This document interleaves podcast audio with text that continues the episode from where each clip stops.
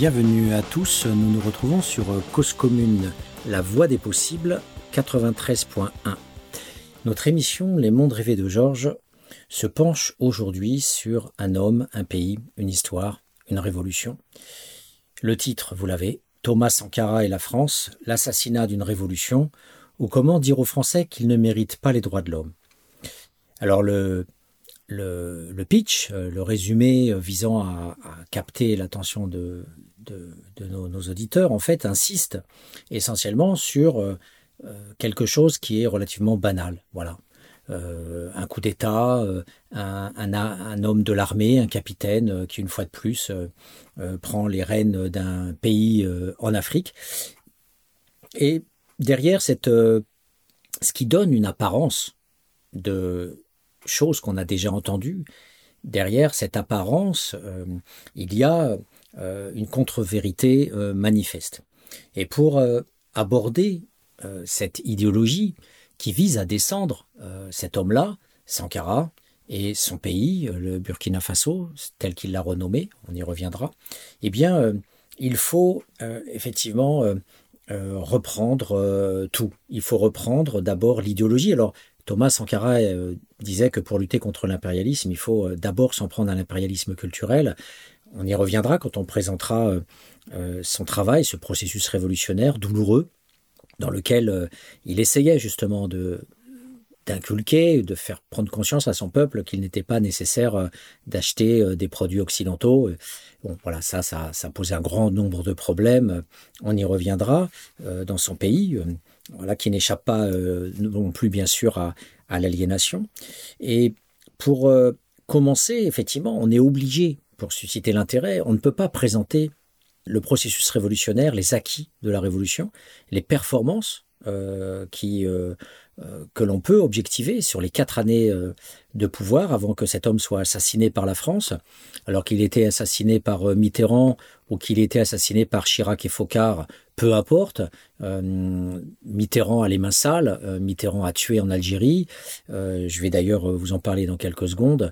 voilà, et Focard était le, on va dire le l'homme des basses œuvres euh, de, de, Gaulle, euh, au même titre que Charles Pasqua et, d'autres qui, et particulièrement Focard en Afrique, voilà, qui a été l'homme à faire et à défaire les hommes d'État dans le cas de la France-Afrique, pour reprendre l'expression de François-Xavier Verschave, qui est un des rares journalistes, voilà, à avoir directement dit les choses. Et là où les universitaires démissionnent largement, euh, voilà. Bon, en tout cas, ce qui est important, c'est de commencer euh, par euh, l'idéologie, donc de commencer par la presse, la presse écrite et la presse audiovisuelle. On lira cette presse pour décortiquer la façon dont, de manière subreptice ou de manière évidente, la presse s'y prend pour produire un écrasement du sens. C'est une expression très importante, l'écrasement du sens, c'est-à-dire rendre inaudible la réalité de ce processus révolutionnaire et bien sûr, euh, on rend inaudible parce que cette offre médiatique s'appuie sur l'aliénation du blanc, l'aliénation de l'occidental, euh, qui bien sûr euh, va être biberonné soit les uns à Nouna et, et à sa débilité profonde, l'abrutissement généralisé du sens avec Hanouna ou des, les Marseillais, machin truc qui se vautrent dans le reality show, ou de l'autre côté, euh, les classes moyennes dites cultivées qui vont regarder les beaux reportages d'Arte, d'un Arte qui à 95% est consensuel. Donc cette presse-là fait écran avec la réalité sociale, et donc il est important de parler, y compris euh, d'une presse qu'on pourrait croire euh, plus proche d'une objectivation critique, Le Monde, Libé, Le Courrier International. Donc on, on, parlera aussi de, de cette presse-là. et donc, euh, pour commencer à, susciter l'intérêt de, l'auditeur, euh, j'aimerais euh, faire un lien avec quelque chose qui, a priori, n'a rien à voir avec le Burkina Faso, à savoir l'Algérie. Alors, c'est un, texte qui, a été écrit par un journaliste qui travaille pour le cinéma Utopia, qui,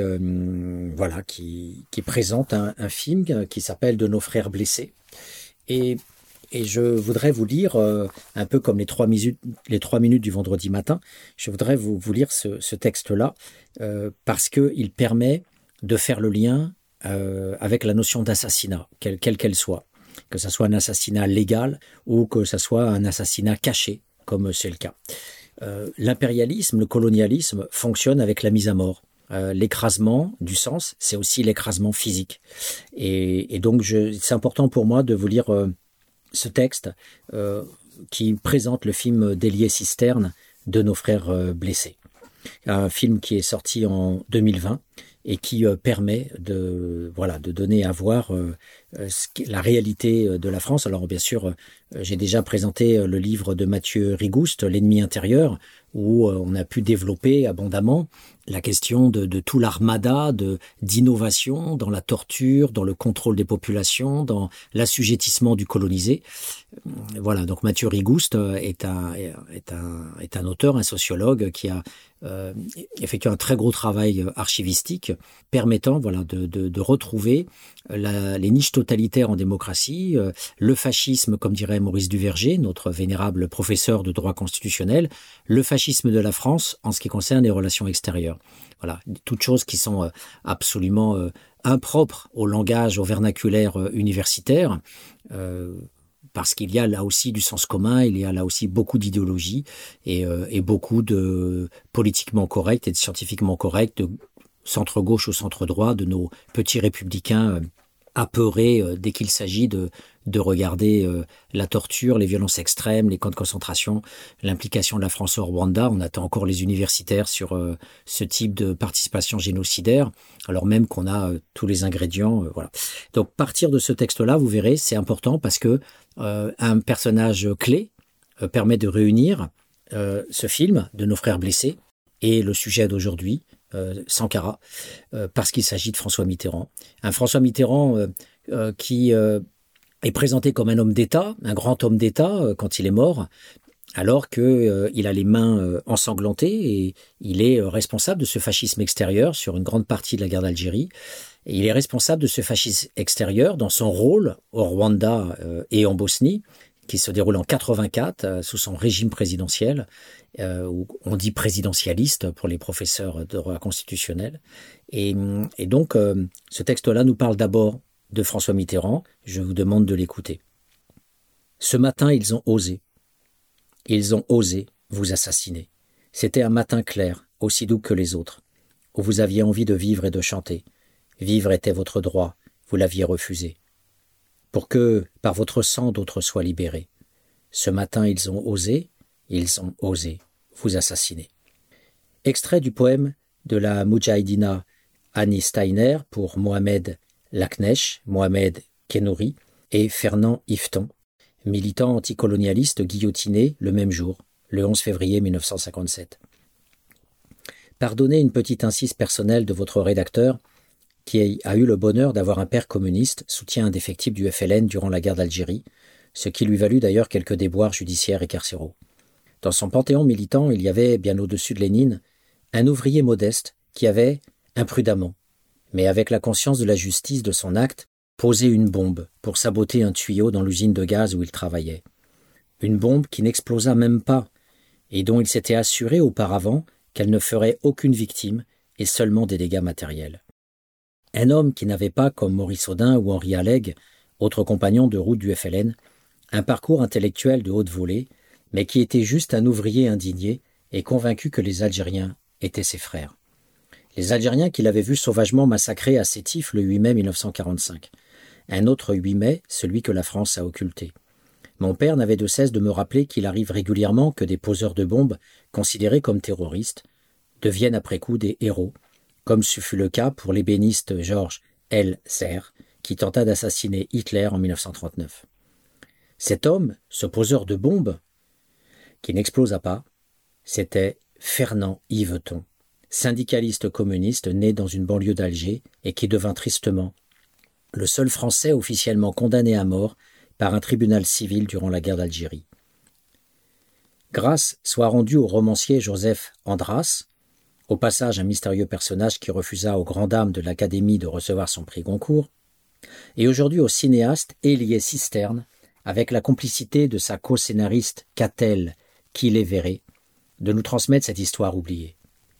Elias Cisterne retranscrit magnifiquement l'ambiance de l'époque. de cette guerre sans nom, pour reprendre le titre du remarquable film documentaire de Bertrand Tavernier, marqué au sein de la communauté des Français d'Algérie, d'un côté par la paranoïa des attentats du FLN, de l'autre par l'engagement de jeunes gens, comme Fernand Yveton, aux côtés des Algériens résistants. Mais il décrit aussi superbement l'amour du couple que formaient Fernand et son épouse Hélène, qui, malgré des désaccords politiques, Hélène, d'origine polonaise avec un père bloqué au pays, avait une vision moins enthousiasme du communiste, se battit jusqu'au bout pour son mari avant de tenter de le réhabiliter. Notre adhésion à ces personnages captivants tient beaucoup aux comédiens qui les incarnent, Vincent Lacoste et Vicky Krieps. Ils sont tout simplement parfaits. Lâché par le PC, le Parti communiste, et son journal L'Humanité, qui ne voyait pas en lui un personnage assez héroïque, Fernand Yveton espéra jusqu'au bout sa grâce. Mais un certain ministre de la Justice, d'un gouvernement qui se disait socialiste, refusa de la lui accorder et entérina son exécution sur l'échafaud. Il s'appelait François Mitterrand. Voilà, petit passage euh, d'un présentateur de, films euh, euh, de ce cinéma d'avant-garde, d'arrêt d'essai, Utopia. Et ce qui fait le lien, effectivement, c'est François Mitterrand, puisque quand Sankara a été assassiné en octobre 1987, Mitterrand était président. Et bien sûr, depuis la cohabitation de 1986, c'était aussi Chirac, et on sait que Focard est, revenu aux affaires à ce moment-là, euh, qui ont pu aussi euh, commettre euh, directement. Mais que ce soit l'un ou l'autre, les deux forment structurellement la tête de l'impérialisme français, que ce soit De Gaulle ou que ce soit Mitterrand. Les hommes politiques n'ont eu de cesse de dominer l'Afrique de l'Ouest. Donc aujourd'hui, parler de Thomas Sankara, c'est pour moi un enjeu essentiel dans la sociologie non seulement du colonialisme, mais dans la sociologie des productions sociales, de l'amnésie sur la vérité du colonialisme à la française, sur la vérité de l'impérialisme à la française. Je vais donc vous parler d'un pays et d'un homme, d'un peuple et d'une révolution. Et tout ça semble a priori banal, comme une histoire parmi d'autres. Mais en découvrant l'affaire, si je puis dire, je suis sidéré. Parce que il faut reconnaître que, n'ayant pas été militant à la fin des années 80, je faisais mon service militaire à partir d'août 1987 et enfermé dans une caserne jusqu'en août 1988, je n'ai pas du tout été au courant de la mise à mort de Sankara euh, au Burkina Faso. Donc je découvre, bien des années plus tard, l'existence de cet homme et je me suis juré de euh, plonger un peu plus dans son histoire, même si je ne suis pas du tout spécialiste. Je n'ai pas, je suis pas son biographe comme Bruno Jaffré, je ne suis pas historien, je n'ai pas consulté des archives, mais j'ai passé beaucoup d'heures à écouter ses discours. Il y a beaucoup de, vidéos sur YouTube, donc on peut écouter énormément d'interviews de Sankara. On peut aussi euh, s'appuyer sur euh, les quelques livres qui ont été écrits. Il y a des documentaires que je n'ai pas vus, euh, dont je, parlerai. Voilà, donc il y a quand même des sources, mais il reste que, en découvrant cette affaire, en commençant à lire sur Sankara, en fait, je suis sidéré. Je suis totalement sidéré et mon cri, d'une certaine façon, s'étouffe à peine sorti de mes poumons car je suis suffoqué. Suffoqué par le poids de la répression et de l'idéologie.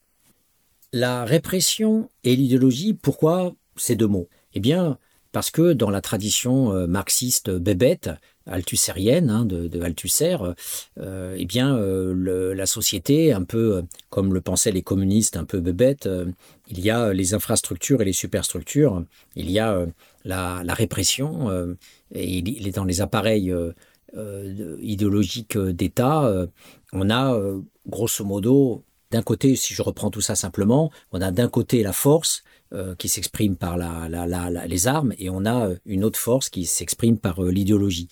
Et, et, Marx disait qu'il y avait d'un côté l'infrastructure économique et de l'autre côté il y avait les superstructures. Mais on peut dire que ce qui fait partie aussi de l'infrastructure, c'est aussi, ce sont aussi les forces de répression. Donc j'ai beaucoup travaillé aussi sur ça pour voir comment ces forces se transforment dans un capitalisme des droits de l'homme pour en faire un maintien de l'ordre relativement dosé pour que cette violence ne tue pas le citoyen et permette de faire fonctionner un régime démocratique au sens de l'élection, au sens des libertés publiques, au sens de ce système d'un capitalisme libéral mais surtout néolibéral. Donc la répression, euh, on la découvre euh, avec l'assassinat de Sankara, et euh, on la découvre avec cet empire gigantesque du non-sens, du déni, de la dénégation que je vous évoquais en parlant de la presse, de la presse audiovisuelle et, de la presse écrite. Donc, ce qui ressort finalement du discours de cette presse, même si parfois, on le verra, je donnerai quelques exemples, elle, elle met en valeur ce Thomas Sankara, il reste que l'essentiel du discours est centré autour euh, d'un petit capitaine qui euh, a été euh, tué, flingué par un ami de sa garde, Blaise Compaoré, qui voilà est l'horreur absolue, voilà de le, traître euh, réfugié à l'heure actuelle en Côte d'Ivoire, voilà, et qui euh, aurait mille fois dû être kidnappé, comme l'ont fait les, Israéliens avec euh, Ashman, qui aurait dû mille fois être kidnappé pour être ramené de force au, Burkina Faso, et qui là coule des jours heureux, et qui a été au pouvoir pendant 27 ans, tranquille, protégé par la France, et qui, voilà, est aujourd'hui sommé de se présenter devant la justice, parce que, je le rappelle, euh, vous le savez peut-être pas, chers auditeurs, mais le procès des tueurs de Thomas Sankara, je le répète, assassiné en octobre 1987, va s'ouvrir à partir d'octobre, là, cette année, en 2021, euh, le 14 ou le, 11 octobre, il me semble. Donc très prochainement, on va avoir ce procès. Donc là, les médias occidentaux n'en parlent très très peu. On parle essentiellement de, Zemmour. Mais c'est effectivement pour moi l'événement mondial euh, à l'heure actuelle le plus important. C'est comment donner un, sens, comment éclairer la réalité historique euh, autour du fait d'avoir euh, tué une révolution, une des plus belles révolutions que le monde humain ait connue depuis son existence, depuis des centaines de milliers d'années. Donc voilà le défi, non pas à dire qu'il y avait un, homme progressiste, mais d'abord pouvoir donner, avoir cette révolution en nettoyant les cerveaux. Et pour ça, il faut que les premières émissions soient consacrées au nettoyage idéologique euh, pour sortir de cette vision d'un petit capitaine euh, qui aurait fait un coup d'État en 1987. Ça, c'est très fréquent. Voilà, on, a, on, produit l'écrasement du, du sens, comme je le disais tout à l'heure, déjà par l'amalgame. Euh, L'Afrique, c'est l'Afrique des coups d'État. c'est l'Afrique des coups d'État perpétrés par des gens de l'armée. Donc, en l'occurrence, il s'agit là d'un capitaine de l'armée. Et, et, donc, du coup, un dictateur parmi d'autres euh, qui euh, a déblatéré sur euh, sur son pays pour dire qu'il allait pas bien, qu'il allait lutter contre la corruption, lutter contre ceci ou cela, mais qui en fait est comme les autres ou à, quelques détails près. Bon. Le problème, c'est qu'aujourd'hui Thomas Sankara n'est pas ça. Il est effectivement pris pour un Che Guevara africain et il est extrêmement connu en Afrique. Mais le concert les brouhahas, les cancans des oies euh, prodigues occidentales, euh, c'est que on a affaire à un, homme autoritaire, un, homme qui a fait la révolution par les armes, en, fomentant un coup d'État, etc. Donc on a euh, cet amalgame, et de l'autre côté, ce qui règne, c'est quand même malgré tout un silence assourdissant. ce silence, il d'abord a été produit pendant que Thomas euh, Sankara exerçait son pouvoir, il n'y avait pas, pendant les quatre années d'exercice, entre 83 et 84, des milliers de journalistes à, se déplacer au Burkina Faso pour voir comment un, des pays les plus pauvres du monde, le 177e sur 182, euh, tentait de mettre à distance euh, l'oppression internationale, la dette organisée par les États-Unis, la dette aussi organisée par la France, le pillage des matières premières, la corruption politique, le système classique euh, de l'impérialisme à l'heure actuelle. Donc rien de euh, significatif à l'époque, et quand il a été assassiné, quelques informations qui sont passées à la télé, mais très rapidement. Donc là aussi, euh, un silence sur les conditions de, sa mort.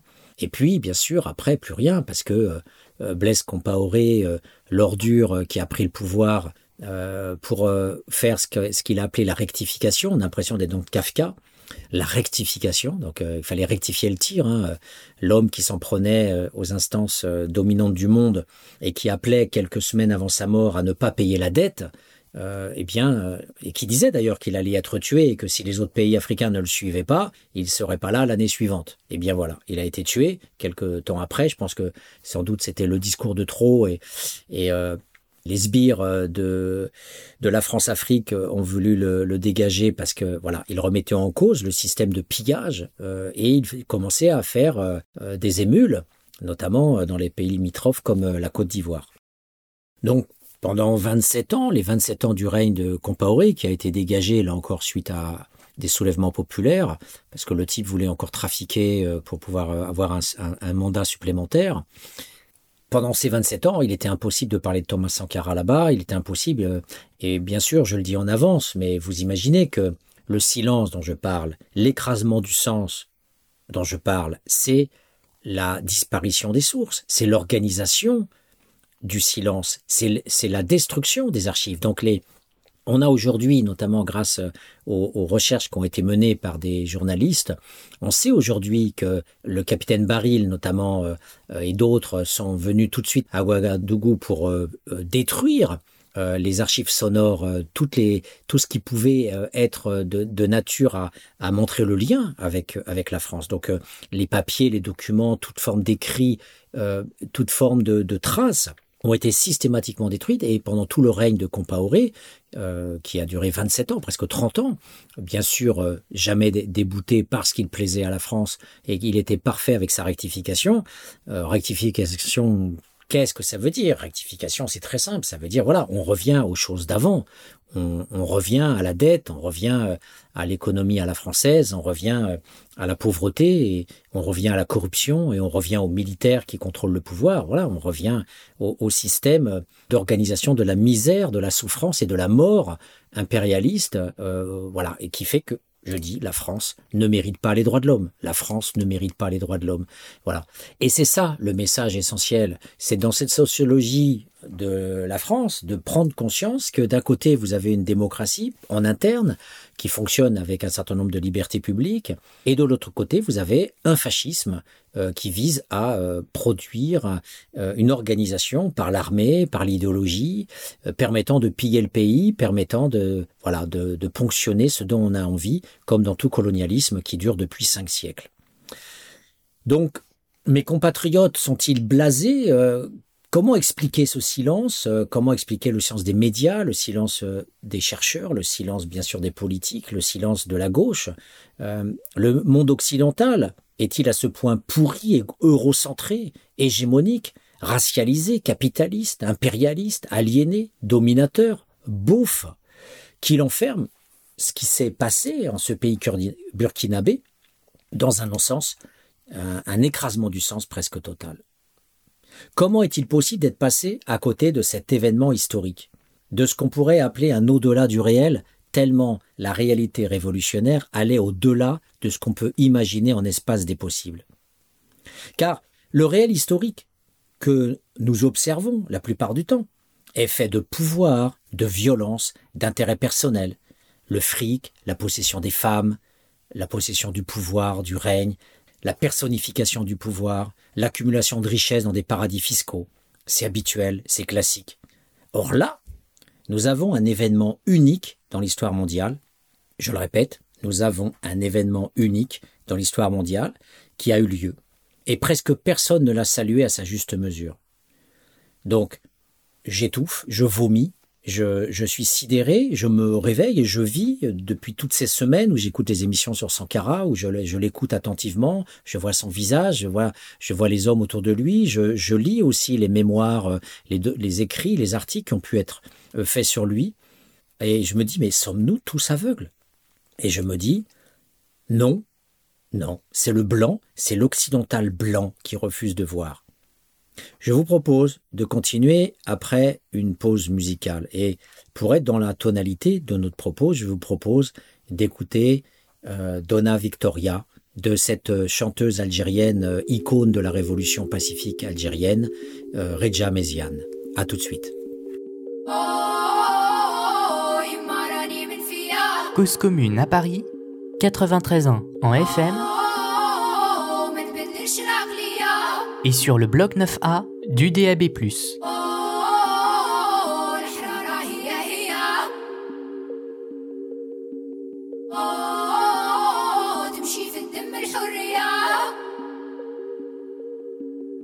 حر للممات لو كان ما جابوا الحرية عمرها لا جات. شم ريحة الأرض تفهم باللي بالدم نسقات. جايبين الحرية ما بقاش قد اللي فات. الشعب تعب طوال اللعب السوسة زايدة. كلانا الهم محب الماستر قرب لا فايدة. في قلوبنا نايدة لا بريزون فايدة. حرية منوتي والمحاكمة حامضة. عدالة مغمضة حالتك يا بلادي مريضة. مازالهم يضربوا فيا باش نبقى بعيدة ونعلي الراية البيضة. بديتو انتوما علينا ياك الحرب الباردة. شبيبة مرمدة لا مافيا مقبضة. ضربوك بخوك الخوى على بعضها حقدار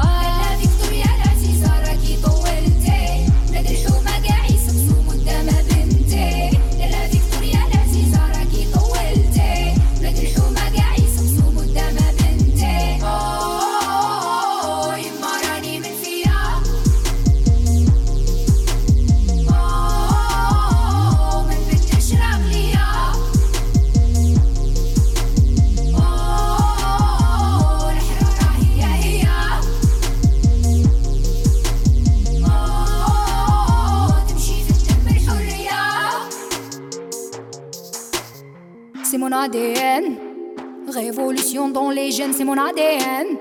Je connais les hommes, les fils de femmes, c'est mon ADN. Donna Victoria dans les âmes, c'est mon ADN. Les companeros dans la rue, on n'a pas le temps. Il y a des fleurs qui vivent et meurent avant le printemps. Plus important, nous insistons. On vivra comme des rois chez nous, pas comme des moutons. Ils nous mentent, ils nous trahissent. Les traîtres vivent, les hommes subissent. Notre terre, une marchandise. La devise, l'aéroport et la valise.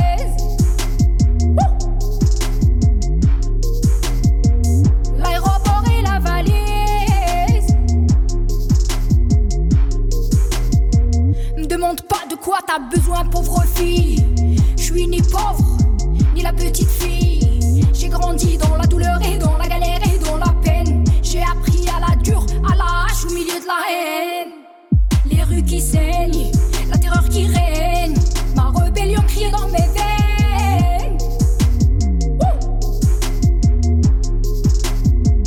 Rébellion criée dans mes veines. victoria do meu jeito.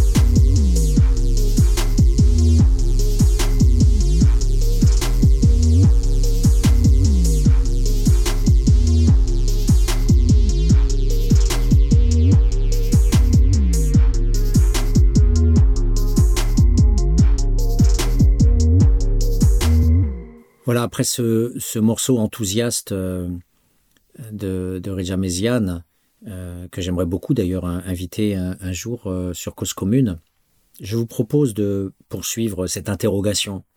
Interrogation qui, quelque part, est, presque banale. Bien sûr, les médias défendent le pouvoir blanc. Bien sûr que les médias, dans l'ensemble, appartiennent à Bolloré, à, à Dassault, à Lagardère, à LVMH et à tant d'autres grands multimilliardaires de la société capitaliste française ou, ou mondialisée. Donc, il ne faut pas être naïf. Voilà, euh, la plupart euh, des gens savent qu'il y a euh, ce pouvoir idéologique organisé. Bon, par exemple, en Martinique, le seul quotidien qui existe là-bas appartient à Dassault. Voilà, donc vous avez une image de la façon dont les libertés publiques peuvent se manifester et exister quand vous avez finalement un journal contrôlé par un, un capitaliste qui est bien sûr de droite. Donc, ce qu'il faut savoir, c'est que ce silence, cet écrasement du sens, cet amalgame, euh, se voit déjà dans le fait que presque personne ne parle de Thomas Sankara euh, en Europe. Et je voudrais euh, citer Jaffré, le biographe de Thomas Sankara, Bruno Jaffré, qui en 2007 écrivait que en dehors de l'Afrique, Thomas Sankara est oublié, mais qu'en Afrique, il est l'équivalent du Tché africain. Et il continue de symboliser d'ailleurs cette lutte pour l'émancipation de l'Afrique dans toute l'Afrique. Et je le cite, Il suffit aujourd'hui encore de parcourir l'Afrique, de Dakar à Brazzaville, pour se rendre compte à quel point la mémoire de celui qui dirigea le Burkina Faso de 1983 à 1987 demeure vivace, y compris et surtout au sein d'une jeunesse dont la quête d'icône n'a d'égal que la perte d'identité. Donc on a on a bien sûr cette, euh, cette vision-là existe aussi chez des auteurs comme euh, Soudan ou Englebert qui, sont, euh, qui ont analysé le, processus révolutionnaire sankariste. Donc, si je cite par exemple un, une autre, un autre auteur, une, une jeune Autrichienne qui a écrit un mémoire, qui nous parle d'un des Burkinabés, Alexis, qui nous dit aujourd'hui, la jeunesse s'inspire toujours de Thomas Sankara. Les jeunes aujourd'hui, si vous avez des images, des images de Thomas, les jeunes vous les arrachent. Et vous pouvez toujours le constater quand vous parlez Thomas dans un milieu de jeunes, ils ont à l'esprit cela, parce que c'était ça le langage de la vérité. On pourrait poursuivre euh, sur euh, cette opposition euh, incroyable, incroyable, qui d'un côté donne un réel du silence, un réel de la dénégation, un, réel de l'enfouissement euh, du sens, et de l'autre côté, euh, en Afrique, euh, un nom qui est banal, un nom qui est dans, dans toutes les bouches, sur toutes les langues, dans toutes les discussions entre jeunes dès qu'il s'agit de faire un peu de politique.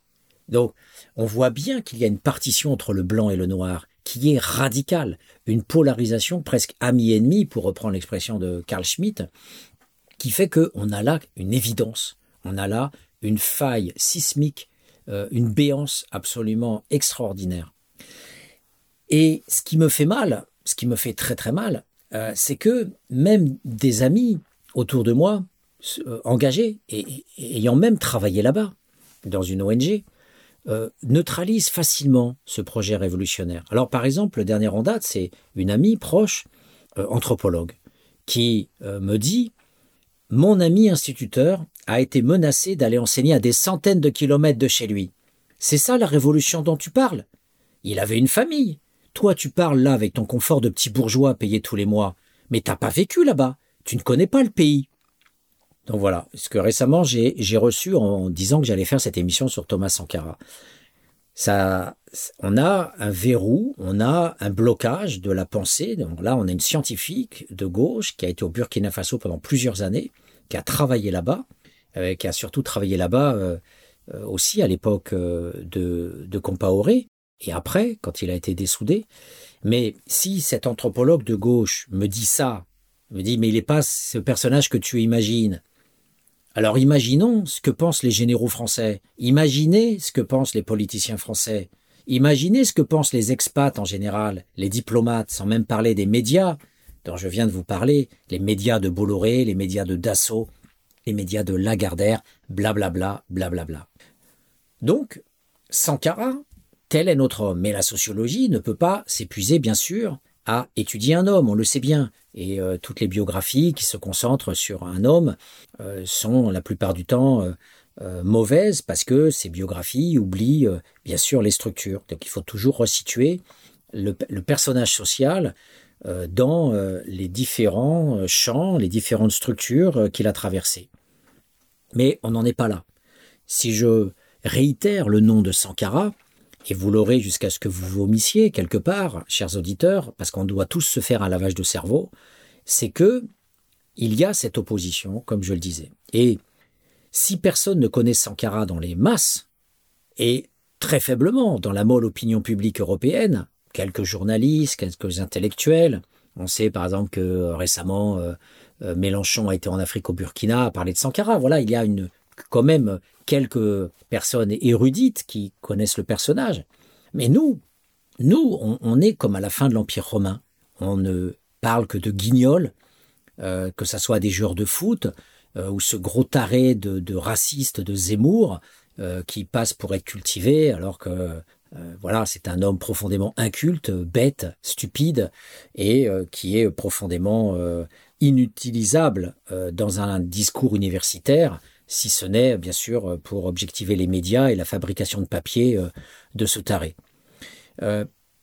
mais quand on voit qu'on va parler de Zemmour et que de l'autre côté, on ne parle pas de l'homme qui a voulu et qui a pu changer le monde, eh bien là, effectivement, j'ai envie de vomir. Là, j'ai effectivement je suis presque au niveau du coma, parce que la, la réalité des, du processus révolutionnaire versus la réalité de la gesticulation de cette marionnette raciste, xénophobe et, d'une ineptie euh, paroxystique, eh bien, euh, cette, euh, cette opposition, cette contradiction entre l'intérêt à parler d'un homme comme Sankara et l'inutilité radicale à parler d'un bouffon comme comme Zemmour, eh bien, me fait vomir parce qu'il est insupportable de, de voir qu'on perd son temps d'un côté alors qu'il y a tant à apprendre de l'autre.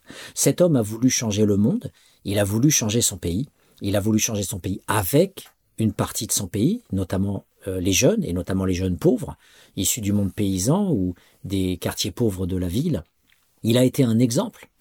Un exemple pas par rapport à son coup d'État euh, et ce qu'il a fait, parce qu'il n'a pas fait de coup d'État, euh, mais par le fait que sa vie entière, pendant ces quatre années, ces quatre années de, de, de, processus révolutionnaire, et eh bien pendant toutes ces années, il a prouvé, il a prodigué la révolution en acte. Il a euh, non seulement manifesté lui-même dans sa vie de tous les jours euh, l'intégrité et la simplicité lui permettant de dire qu'il parlait au nom du peuple pour le peuple, et d'autre part, il a euh, donné aussi au peuple, euh, quelles que soient les déviations, quelles que soient les erreurs, euh, ces comités de défense de la Révolution. Bien sûr, il y a des œufs cassés, bien sûr, il y a des déviations, bien sûr, il y a des cons qui utilisent le, maillot militant pour des intérêts personnels, bien sûr. On y reviendra, parce que on ne peut pas changer le monde avec des cerveaux neufs. On est obligé d'utiliser les cerveaux d'avant. Et il y a forcément, euh, voilà, des, du patriarcat, il y a forcément du mal dominant, il y a forcément des gens aliénés, il y a forcément de l'intérêt. Mais il y a eu un processus révolutionnaire unique au monde.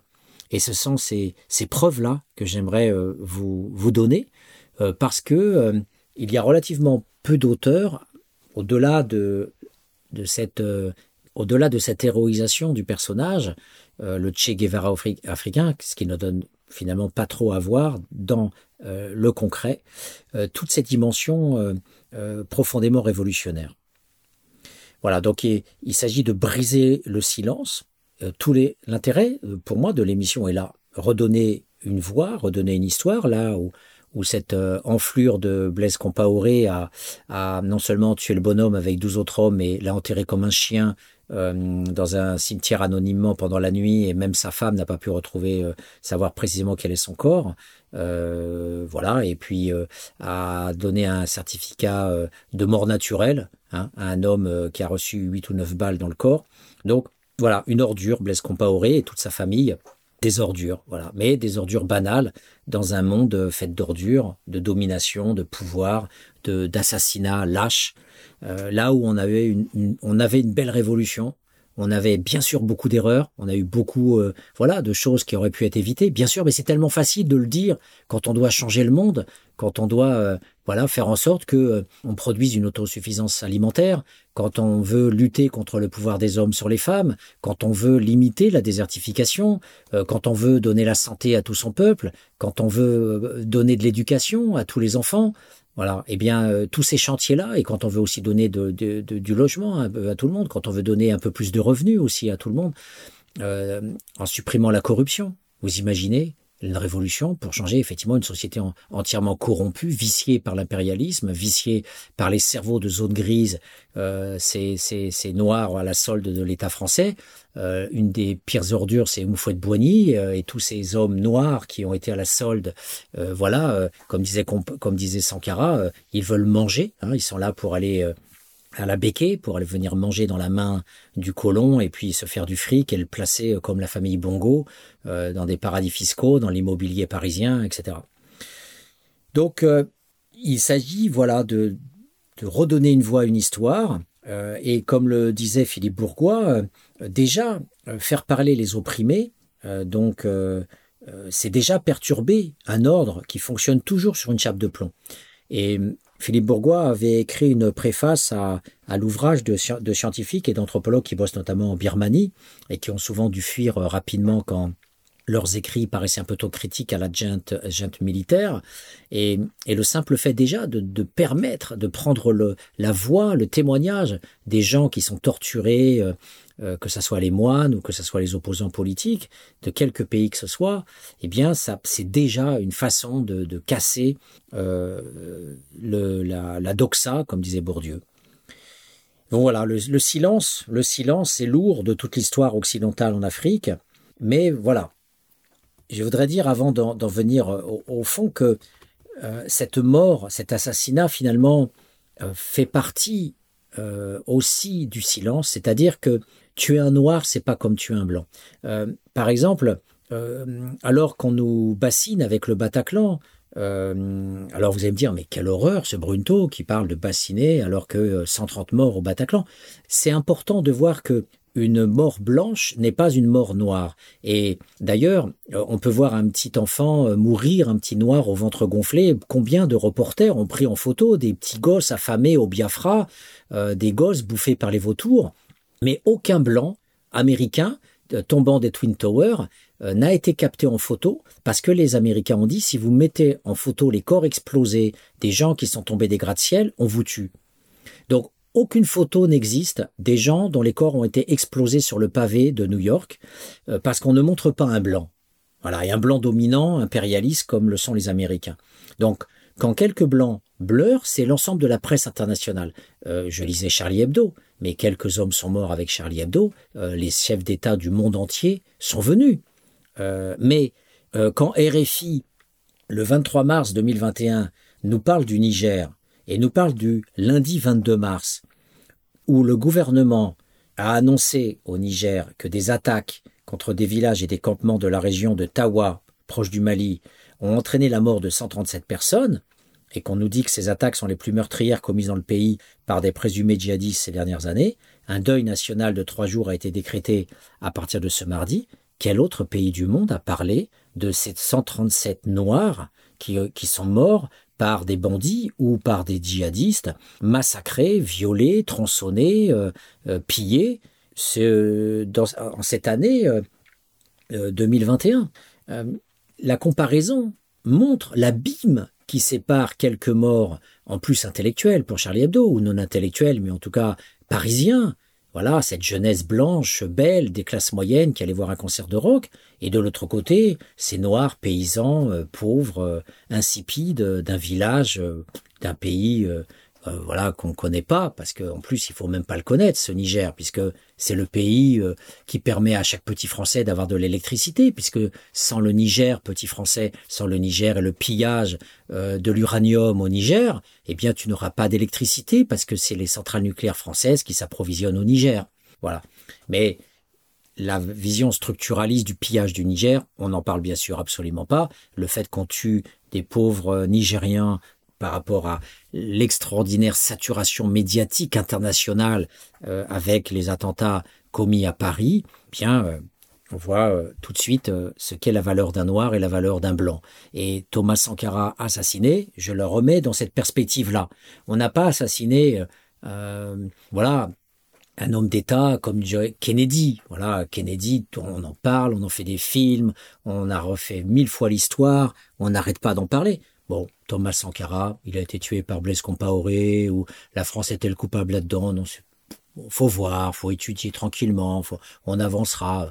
Voilà, vous verrez effectivement que pour ma part, le crime, mon acception, ma conception du, crime est totalement différente de même de ce procès, euh, puisque je pense qu'un crime impérialiste, un crime colonial, entraîne une notion de responsabilité collective qui touche chaque Français.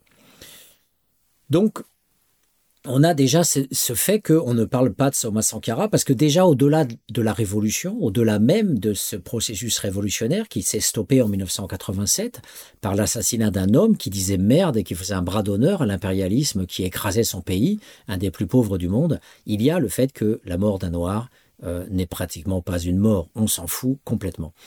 Autre chose importante dans l'écrasement du sens, c'est la bonne conscience occidentale. Cette bonne conscience euh, qui vient toujours euh, une fois que tout est fini. Alors, l'exemple classique, euh, je parle aussi avec mon collègue Christophe Blanchard, on avait écrit un article sur l'absence de, de, vie intime et de sexualité des SDF dans les foyers d'urgence. Et en conclusion de cet article, paru dans une revue d'ethnographes, on se disait que finalement, toute cette réalité de violence structurale dans les euh, centres d'hébergement d'urgence euh, est totalement passée sous silence, écrasement du sens, mais que au contraire, euh, on ne parle, on parle beaucoup des SDF quand ils sont morts.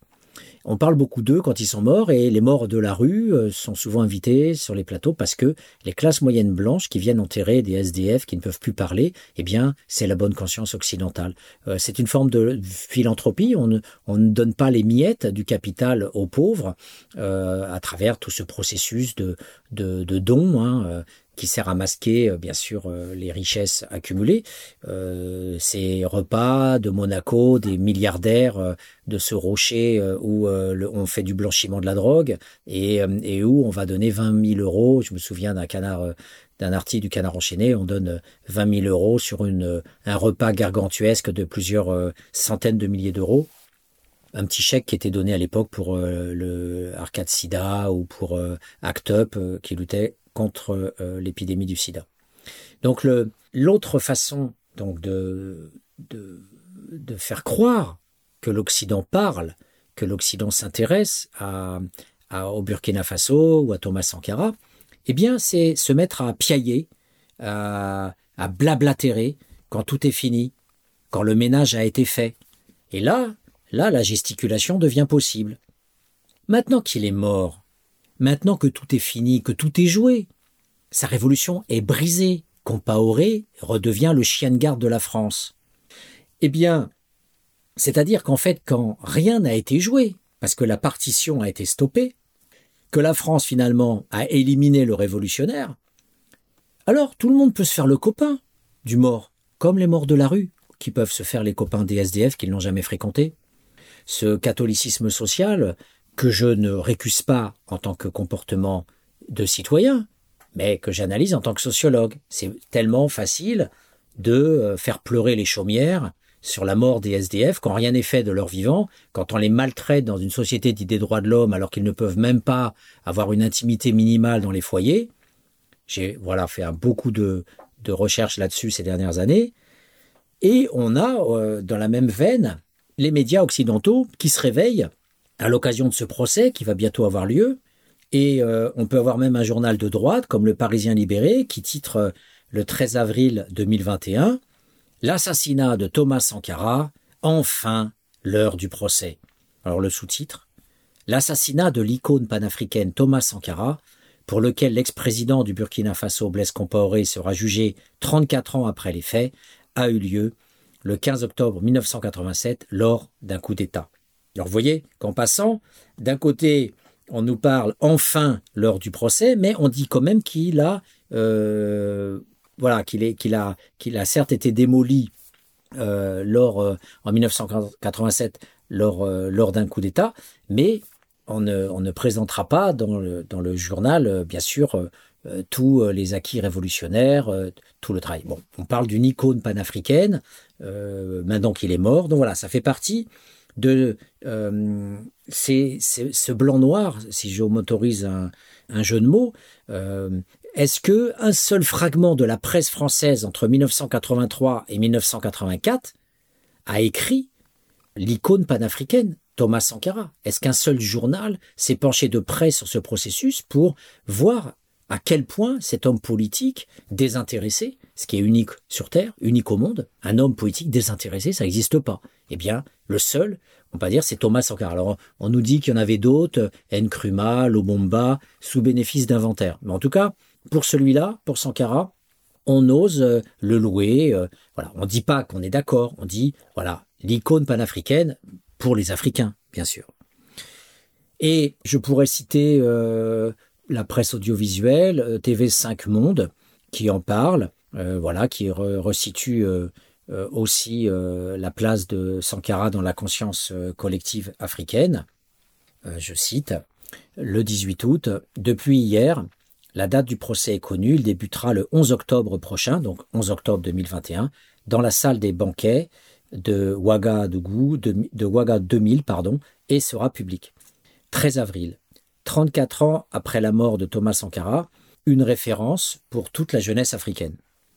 On a euh, le courrier international qui laisse la place à un africaniste, un auteur africain, Zoem Manogo Zungrana, euh, qui euh, lui peut s'épancher sur l'icône de la jeunesse africaine parce que effectivement voilà il est effectivement dans, dans, son jus par rapport à ses engagements politiques mais il a une place dans le courrier international là où rien ne se disait entre 83 et, et 87 donc je cite son passage 30 ans après son exécution à 16h30 le 15 octobre 1987 dans ses bureaux à Ouagadougou Thomas Sankara est auréolé d'un triple diadème socio-temporel. Héros, mythe et légende.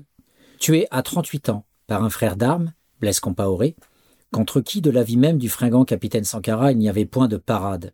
Là, il cite Sankara. Si vous entendez un jour que Blaise veut faire un coup d'État contre moi, ce sera déjà trop tard. Fermez la, citation. Sankara a rejoint le panthéon des Patrice Lumumba, au Congo, livré en 1961 à son pire ennemi Moïse Tchombe. Marienne Ngwabi, au Congo, tuée en 77 par un obscur garde-faction, et d'autres, Steve Biko, en Afrique du Sud, torturé en 77 par les sicaires de l'apartheid. Alors il y a un sous-titre, un héros, un mythe, une légende. Les héros meurent jeunes, et c'est la brièveté de leur vie, la fulgurance de leur destin, qui leur confère le caractère mythique et légendaire, depuis la référence suprême de la crucifixion d'un certain Jésus-Christ Fils de Dieu fait homme pour acheter le péché des humains. Héros national, Sankara l'est, car il a été élevé en 1990 à ce rang au même titre que d'autres burkinabés comme Naziboni, Daniel Ouezin, Koulibaly ou Philippe Zinda Kaboré. En Afrique, il a été consacré comme modèle par la jeunesse au Forum social africain de Bamako en 2006. À Nairobi en 2007, il a même été constaté qu'il était le héros le plus plébiscité après le thaumaturge sud-africain Nelson Mandela. Il a accompli des actes prodigieux, il a incarné un système de valeurs et était d'une probité incontestable. En économie, l'auto-ajustement avant les amères potions des programmes d'ajustement structurel des bailleurs de fonds, c'était lui. La naissance d'un État frugal, c'est encore lui, avec par exemple l'utilisation des rustiques Renault 5 en voiture de fonction pour lui et ses ministres en lieu et place des rutilantes limousines. Autre sous-titre de cet auteur, Logoré anti-impérialiste face à François Mitterrand. Légende, il l'était déjà, surtout pour la jeunesse avant de s'écrouler à la mi-octobre 87, criblé de douze balles. C'est haut fait d'armes dans la guerre des pauvres qui opposa l'ex-Haute-Volta, Burkina Faso, au Mali, en 1974, sa logorée anti-impérialiste, volontiers persifleur, iconoclaste, dont le grand oral à la tribune des Nations Unies et ses passes d'armes avec le président François Mitterrand lui ont forgé une envergure légendaire. Et c'est la légende qui ouvre la passerelle au mythe, qui, selon la définition, est un vécu, un fait vécu ou constaté par les hommes, même s'il y a une part d'affabulation, oralité oblige. Sa gestion vertueuse, un Sankara qui fuyait les lambris dorés et munificents palais, qui enfourchait son vélo la nuit pour faire le tour de Ouagadougou, s'asseyait à un coin pour boire un café au lait et écouter la vox populi, tout cela s'apparente à un mythe. Assurément, ce Sankara à l'étoffe d'un mythe dans l'imaginaire des populations. Donc on voit que aujourd'hui, euh, avant ce procès, depuis plusieurs semaines, voire depuis plusieurs mois, beaucoup de gens écrivent sur Thomas Sankara. Voilà, donc on, a d'un côté l'écrasement du sens et, la réduction au coup d'État et au fait que c'est un capitaine qui a pris le pouvoir et qui était autoritaire et qui n'a pas établi la démocratie des urnes. Il était même contre, et on y reviendra longuement sur la vie politique et la façon dont il envisageait la démocratie directe dans son pays.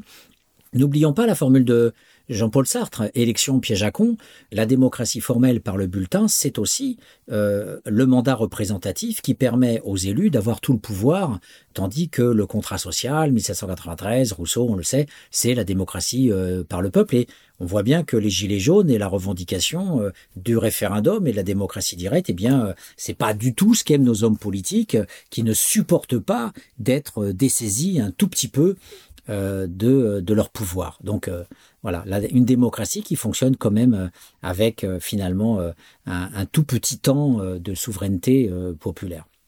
Alors je vous propose, avant de, continuer, d'écouter un second morceau de Reja Meziane euh, qui s'intitule Révolution, un morceau donc euh, plus ancien qui lui a valu d'être banni de l'Algérie euh, puisque les pourritures et les généraux corrompus de l'Algérie bien sûr lui ont dit ah oui révolution! Donc à partir de là danger public, danger politique donc tu te casses parce que voilà dès qu'il y a une voix euh, pour penser, dès qu'il y a une voix pour réfléchir, dès qu'il y a une voix pour contester un peu, eh bien vous avez euh, l'omerta des, militaires pourris, corrompus et bedonnants euh, qui s'expriment pour faire taire la liberté de penser. Donc nous écoutons ce magnifique morceau de l'icône de la révolution pacifique algérienne, Irak d'aujourd'hui.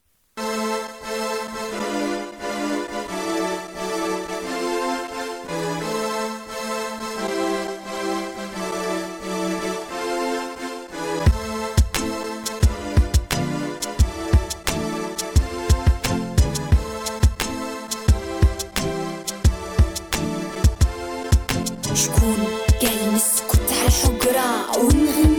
revolución del mundo que no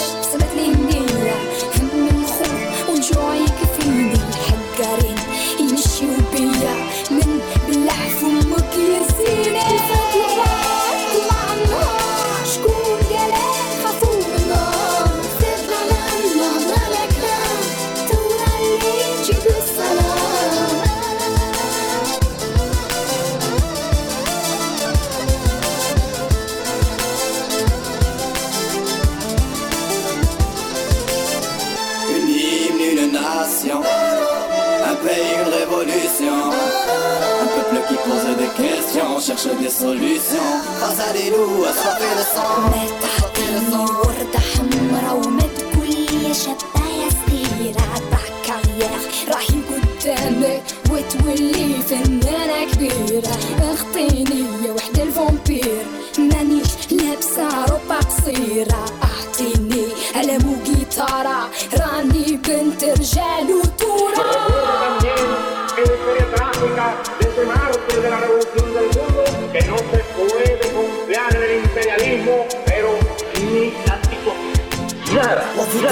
ضمان تبدا بقلب حديد شوف بعيد. نفض الغبار طلع النهار حق الوقت ونسيت. نحكي لا ريفوليسيون اللي ساكنه في قلب رجال هاد سبع واش جاب؟ شوف لي زون اللي حروا هاد البلاد. وشحال من واحد ضحى هاد الدنيا ولازم تعرف. باللي البعسيسي أو زمان يستعرف وظهرت باللي لو كان تركع تبقى كيما راك واش تحس كي تعرف ولا تسمع كلمة شي كيفارا لا ريفوليسيون ماشي بدراهم ولا بلوجوح الناس ماتت بالجوع خوح عينيك وشوف بارتو في هاد الموند كاين عيون سيحة دموع. كاين أم اللي بكات على وليدها صوت ورا مسموع. موضوع لا ريفوليسيون فينا نحكو اليوم حل ودنيك وبرونشي خو. كلمة الحق تدوم معلوم من بكري نعرفو فينا تطفر مالوريسمون في هاد الزمان يقول الحق يتغبر. طلع النار. شكون قالك خافوا من النار رفات العلم لهضرة الكلام تورا اللي تجيب السلام.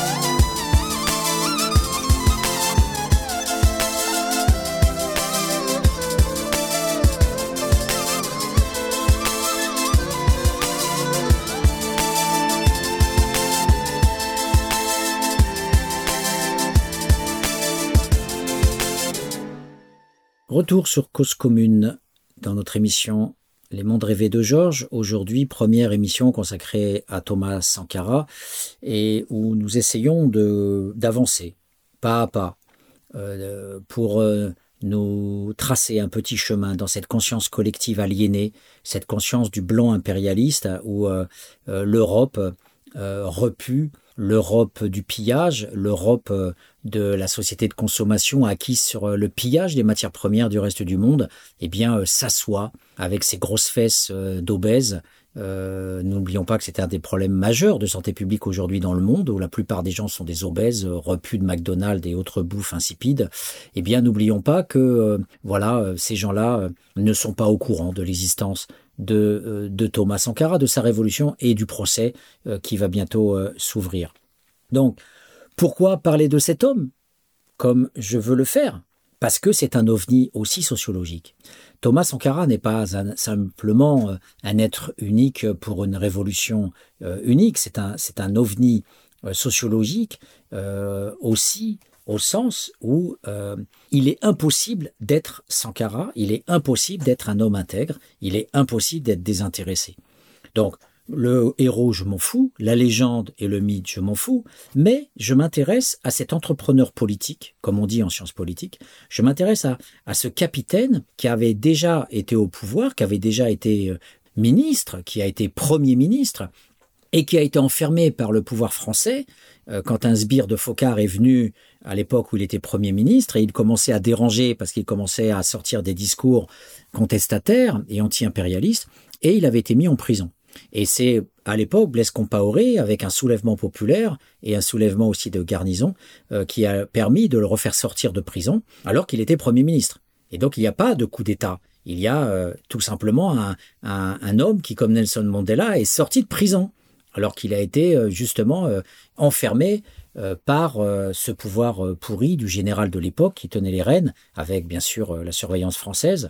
Et donc, voilà, donc ce n'est pas le héros qui m'intéresse, c'est l'entrepreneur politique qui a mis en pratique des idées révolutionnaires et mettre en pratique, alors même que sociologiquement, on sait que ça n'est pas possible, que de la même façon que Norbert Elias a écrit un livre sur Mozart, et j'ai fait une émission sur euh, euh, euh, le livre de Norbert Elias, Sociologie d'un génie, parce que bah, un génie c'est unique et un génie c'est inné, un génie c'est ça se retrouve pas euh, dans les statistiques, dans le commun des mortels. Un, gamin de 5 ans qui compose une symphonie, eh bien ça n'existe pas. Eh ben si, Mozart.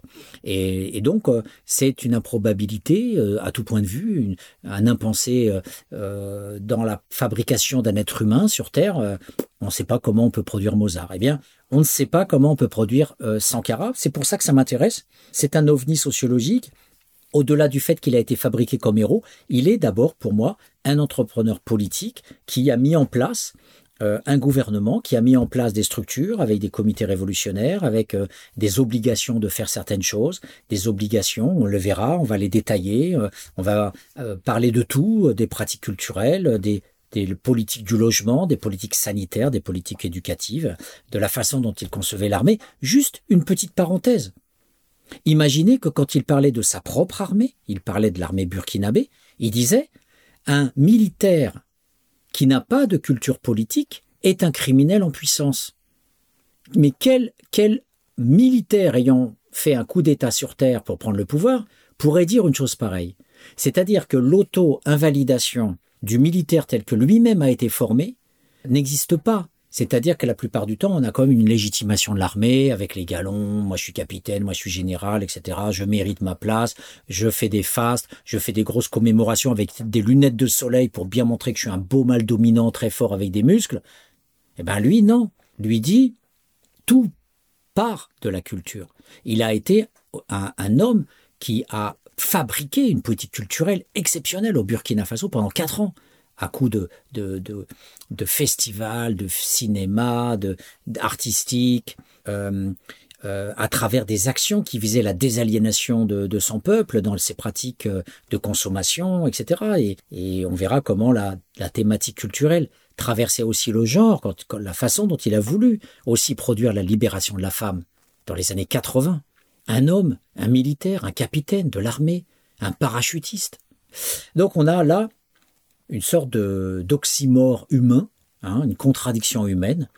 Euh, et donc c'est ça qui est intéressant. Il a, il a fabriqué, avec tous les jeunes qui l'ont suivi, euh, il a fabriqué des transformations, il a fabriqué une révolution.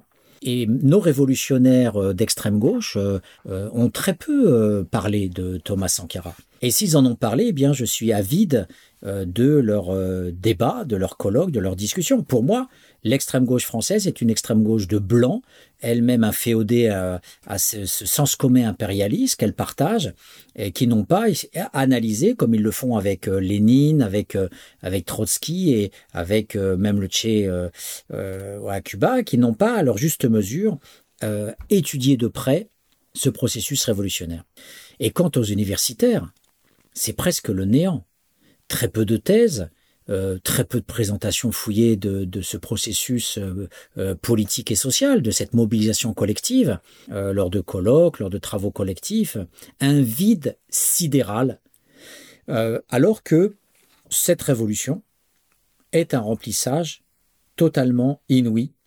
Je parle de remplissage parce que je dis politique culturelle, politique de santé, politique éducative. C'est un remplissage, un gonflement, une nourriture incroyable et bien sûr, il a eu beaucoup d'ennemis, bien sûr qu'il a beaucoup déplu, on le verra, on verra pourquoi. Parce que c'était, ça supposait beaucoup d'énergie. N'oublions pas que Bourdieu, dans euh, le sens pratique, nous parle de la sociologie des êtres humains comme une physique sociale. Euh, pour vivre, c'est une économie. Il faut s'économiser, s'épargner, il faut dépenser aussi, il faut s'investir. Donc toute cette dimension d'énergie, eh bien, dans une révolution, euh, il faut de l'énergie. Et Thomas Sankara dormait très très peu, voire quasiment pas. Il faut de l'énergie parce qu'il faut être vigilant contre les ennemis, il faut soutenir les autres, il faut convertir, il faut argumenter, il faut euh, se défendre, et même quand on fait des bêtises, il en a fait bien sûr des conneries. Euh, il a été, alors même qu'il refusait d'être héros et il refusait la personnification, il est tombé dans la personnification parce qu'il voulait trop diriger il laissait pas assez euh, les autres, il euh, temporisait pas assez, il laissait pas les autres faire leurs propres erreurs ou leurs propres découvertes. Il voulait aller trop vite. Il a voulu aller trop vite, bien sûr. On, le sait bien en, voyant tout ce qu'il a mis sur pied. Ça, ça a dégoûté beaucoup de gens parce que lui pouvait le faire parce qu'il était euh, atypique comme un Jésus-Christ. Il était atypique parce qu'il prenait tout dans la gueule, parce qu'il était capable effectivement de rouler avec une R5. Et, et, et quand il voyait autour de lui euh, les concurrents, les ennemis, comme il disait, ils veulent manger, ils vont me tuer parce qu'ils veulent manger. Voilà. Et les autres voulaient des belles bagnoles, ils voulaient les comptes en banque, ils voulaient les femmes, les prostituées ou, ou pouvoir, euh, comme Louis XV, euh, n'importe quelle femme qui lui plaisait. Pas Thomas Sankara. et les universitaires sont scandaleusement absents de la sociologie de cette mobilisation politique. Quand on tape Thomas Sankara sur Cairn, qui est le portail des sciences sociales le plus important en France, il n'y a qu'une seule référence qui sort, celle qui se contente de faire payer pour avoir son discours d'Addis Abeba, lequel s'écoute gratuitement sur YouTube. Et quand on tape sur Google Scholar Thomas Sankara, on ne voit pas une seule thèse, pas un seul article en français en ligne. On a quelques ouvrages, euh, dont celui du biographe français de Bruno Jaffré, qui, existe, mais dans le domaine universitaire. Bruno Jaffré est un journaliste dans le domaine universitaire. On n'a quasiment rien. Donc, je citerai un des rares mémoires qui existent, euh, que j'ai trouvé assez intéressant, un mémoire, même pas une thèse, de Cécile Undreiner euh, en Autriche, qui a pu enquêter auprès des Burkinabés pour leur dire comment vous avez vécu Thomas Sankara vous qui l'avez vécu. Et on a beaucoup d'analyses très intéressantes des différents acteurs sociaux, des hommes, des femmes, des jeunes, des vieux, qui ont vécu à l'époque. Et on verra que ça nous apporte des choses, des regards très intéressants qui permettent d'avoir des commentaires précis sur le vécu de la Révolution. Et elle-même, elle nous dit, je suis parti du constat qu'il existe des articles journalistiques actuels sur la révolution burkinabé, mais qu'il existe peu de livres et articles scientifiques sur le sujet. Vous voyez? Donc euh, son mémoire s'appelle Thomas Sankara, un homme en avance sur son temps, point d'interrogation, perception actuelle de la révolution burkinabé et de son président. c'est un mémoire qui a été soutenu à Vienne en 2009. Donc on, a euh, donc euh, des documentaires que j'ai pas encore vus, notamment de Christophe Cuplin. J'ai essayé de je lui envoyer un mail. J'ai pas reçu encore de réponse pour pouvoir visionner euh, son film. Il était à 19 ans, il était présent au Burkina à l'époque, euh, en 84 ou en 85, et il a euh, produit un documentaire intitulé Capitaine Thomas Sankara. Donc, on voit que cette vacuité est générale. Voilà. Il y a une invisibilité totale du fait Sankara, que ce soit pendant sa période, que ce soit après sa mort, ou que ce soit dans l'ensemble pendant, euh, pendant ce procès. Donc, ce qui domine, bien sûr, c'est que l'impérialisme français n'est jamais mis en lien même avec l'assassinat. Euh, tous les articles que j'ai pu lire, dans l'ensemble, euh, parlent d'un homme assassiné, du procès des coupables, et puis bien sûr d'individus africains dont Blaise Compaoré et ceux qui l'entouraient les généraux, les adjudants de l'époque, qui sont devenus, euh, comme Diane Béret, qui est devenu général, qui était adjudant à l'époque, et d'autres. Euh, mais dans l'ensemble, même quand on ne dit pas que la France est vierge de toute responsabilité, euh, l'interrogatif nous fait déjà rire. l'interrogatif, c'est la France est-elle impliquée? Le procès permettra-t-il de savoir si la France est impliquée? Quasiment tous les journalistes écrivent comme ça. On est dans une bouffonnerie, c'est un peu comme si vous étiez dans un camp de concentration, vous regardez un concentrationnaire euh, à l'article de la mort, décharné, et vous vous dites, mais est-ce que ce sont vraiment les nazis qui ont rendu comme ça le déporté? Voilà, à partir du moment où vous avez ce regard débile, alors que toute la structure concentrationnaire vous parle, et que là vous voyez aussi la structure impérialiste, vous avez tout sous la main. Vous avez la présence française dans toute l'Afrique de l'Ouest, vous avez la présence de l'armée française, vous avez le franc CFA, la monnaie contrôlée par la France, vous avez les hommes d'État faits et défaits par Focard euh, et tous les dictateurs euh, euh, français en Afrique. Quand je parle de dictateurs, je parle de nos présidents de la République, qui sont au niveau extérieur des dictateurs, puisque mettant au pouvoir des dictateurs. On a une évidence sur l'ensemble du maillage structural qui produit bien sûr euh, la, dépendance qui produit le pillage, euh, les productions locales contrôlées par euh, le capital français. Eh bien, malgré tout ça, on a un discours autour de l'assassinat qui ne met pas d'abord comme évidence ce principe de responsabilité collective de la France, alors même que on voit bien que le, conglomérat euh, Mitterrand, Focard, Oumfouette-Boigny en Côte d'Ivoire, euh, et Blaise Compaoré qui était maquillé une nana de Côte d'Ivoire, euh, qui voilà forcément mêlait tout ce monde-là à un intérêt très clair de dessouder Sankara le plus vite possible, eh bien malgré toutes ces évidences-là, de cette responsabilité collective, du fait que Thomas Sankara avait déjà été arrêté sous la, pression de la France, du fait qu'il y a eu plein, on le verra, de pressions qui ont été exercées sur le Burkina Faso pendant toute cette période pour essayer de le faire tomber, euh, l'organisation d'une grève des instituteurs, etc. Il y a plein de choses dont on parlera. Derrière toutes ces évidences-là, eh bien, on a encore cet écrasement du sens qui consiste à faire des interrogations débiles, qui consiste à, à produire, je vous dis, le déporté. A-t-il été opprimé par le nazi? Voilà, imaginez un journaliste qui soit transplanté à un moment donné dans un camp devant un, voilà, devant un, un corps tombé par terre d'un déporté et hum, devant un baraquement ou à côté d'un commando de travail et qu'il regarde ce corps et dit mais a-t-il été assassiné par le nazi? Voilà. Eh ben, moi, je pense que cette comparaison est valable pour euh, parler de Thomas Sankara par rapport à, tous les criminels et assassins de la caste politique jusqu'aux sbires qui ont été les exécutants, en passant par euh, toute euh, cette euh, piétaille, voilà, liée au conglomérat de la France-Afrique, dont, dont et qui, comme par hasard, existait en 1987 et, et suivait de très près à la fois euh, la Nouvelle-Calédonie avec la répression des Kanaks euh, en 86 et de l'autre côté euh, Sankara en 87. Donc voilà, on a une continuité de, très claire et on a aujourd'hui pour finir cette première émission sur les médias et sur l'écrasement du sens, sur la dénégation, le déni, on a, on a Emmanuel Macron, je cite sa phrase, il n'y a plus de politique africaine de la France. C'est-à-dire que cette absurdité, ce mensonge éhonté, alors que les,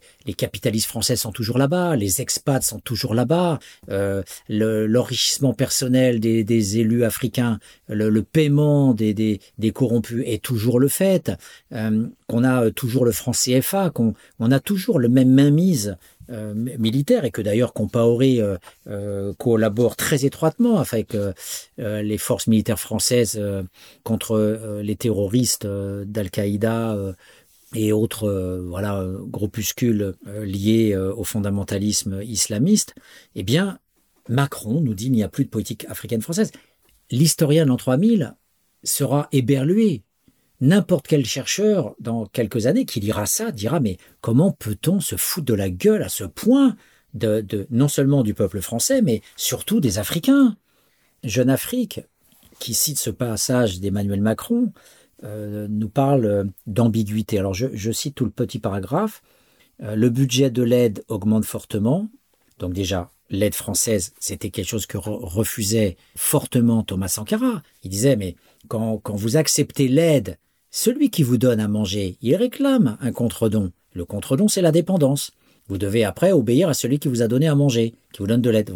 Voilà, rien que ça déjà, les aliénés de la revue Jeune Afrique, voilà, je dis bien les aliénés et les chiens de garde de la revue Jeune Afrique, nous parlent d'un budget de l'aide qui augmente, alors qu'on sait que la sociologie de l'aide, c'est forcément une dépendance. Alors, autre débilité de Jeune Afrique, le président met le cap sur la jeunesse et la modernité. On a envie de leur donner des baffes. Hein. Il entend promouvoir un partenariat avec l'Afrique. Son approche est très entrepreneuriale. La dégradation de la situation sécuritaire l'oblige aussi à faire des concessions à la réelle politique et à soutenir financièrement des États dont la gestion est loin d'être à son goût. quand vous avez ça, imaginez que Thomas Sankara et, d'autres lisent ça. Il n'y a pas de politique africaine, mais on continue à aider et puis on laisse bien sûr euh, tout l'ancien système euh, euh, fonctionner comme, avant. Voilà, rien n'a changé. Aucune analyse du pouvoir et, et, de la façon dont, dont ce peuple continue à être le plus pauvre du monde, le plus pauvre du monde. Donc, il n'y a pas de politique africaine de la France. Je vous parlais de vomir, je vous parlais d'étouffement. Voilà. Eh bien, quand on écoute ça, on se dit que euh, le déni est une invitation lors de cette première partie, euh, de cette première émission. Vous voyez que voilà, il, faut constater le silence ou la parole du blablabla euh, hégémonique, du vide, cette parole sur voilà, la France elle aide, le président va défendre la jeunesse. Qu'est-ce que ça veut dire? Qu'est-ce que ça veut dire? On parle d'assassinats d'hommes politiques, de, tous les opposants en Afrique qui sont détenus en prison, des élections qui sont euh, tronquées, euh, de la dépendance par la monnaie, du pillage des matières premières, d'une économie euh, entièrement contrôlée, des fonds structurels qui servent à privatiser les services publics aussi africains, de toutes ces bases œuvres qui permettent à la France de tenir encore face à l'impérialisme américain et chinois. Voilà. Et et pour finir cette première émission, je ne pourrais dire que Ah, monsieur Macron, il n'y a pas de politique africaine de la France. Alors, expliquez-moi, si je prends ce journal, l'Indépendant, du 17 juin 2015, je le cite, S'il n'y a pas de politique africaine de la France, expliquez-moi pourquoi, je cite, Mariam Sankara souhaite que Paris contribue à éclaircir le mystère de l'assassinat de son mari. Elle dit La France a été souvent citée dans les complicités en ce qui concerne l'assassinat. Si on arrivait à ouvrir les archives, on pourrait situer les responsabilités, estime-t-elle. Il y va de l'intérêt de la France, du Burkina et de toute l'Afrique que cette vérité se sache. L'indépendant poursuit Les autorités françaises n'ont jusqu'ici jamais donné suite à ces requêtes. Le journal recite euh, Mariam Sankara. Cela fait 18 ans que la plainte est déposée. J'ai écrit au président Chirac. J'ai reçu une réponse comme quoi ce genre de choses ne se produirait plus. J'ai écrit au président Sarkozy, qui a répondu aussi qu'ils vont veiller à ce que ce genre de situation ne se reproduise plus au Burkina. Tu m'étonnes, ils ont mis Blaise Comparé et, toutes ces pourritures actuelles en Afrique de l'Ouest. C'est sûr que ça peut pas se reproduire. Tout a été gelé. Et quand le petit capitaine a voulu faire la révolution, eh bien on lui a coupé la tête. Et il n'est pas question que l'on ouvre les archives pour montrer la France-Afrique, pour montrer l'impérialisme, pour montrer Focard et les assassinats organisés. Et c'est pareil, dit-elle quand j'ai écrit à Hollande, quand il est devenu président. Et, et là, dit-elle, je n'ai pas reçu de réponse. Donc, voilà, les silences de la France, le déni de la France, les archives cachées, alors même que euh, Macron nous disait qu'il allait ouvrir des fonds d'archives pour les donner aux juges d'instruction au Burkina, mais que dalle les, lots qui ont été donnés, euh, disent tous les, gens là-bas, les journalistes, euh, Jaffré et compagnie, ils disent tous, mais c'est de l'esbrouf, rien n'a été donné. Ce sont des documents, euh, au mieux, de la diplomatie qui n'ont véritablement rien à voir avec les archives secrètes de la raison d'État qui auraient permis de savoir réellement quel a été le rôle des services secrets français, des barbouzes et, de, et de. Rien ne sera sorti. Macron nous fait une gesticulation quand il a été au Burkina Faso pour que sa visite se passe bien. Ils mentent tous. Ce sont tous des dictateurs au sens de Maurice Duverger, le professeur de droit constitutionnel. La politique extérieure de la France, c'est de l'impérialisme. Nos hommes politiques le, cachent, ils le taisent. Les Français sont des aliénés qui lisent pas euh, les Jean Sigler en Suisse ou les Bruno Jaffré. Et nous voilà avec une émission où on peine à dire qu'il y a eu réellement une révolution unique sur cette terre et qu'il faut l'analyser, euh, ce que je me propose de faire dans une autre émission, si vous le voulez bien.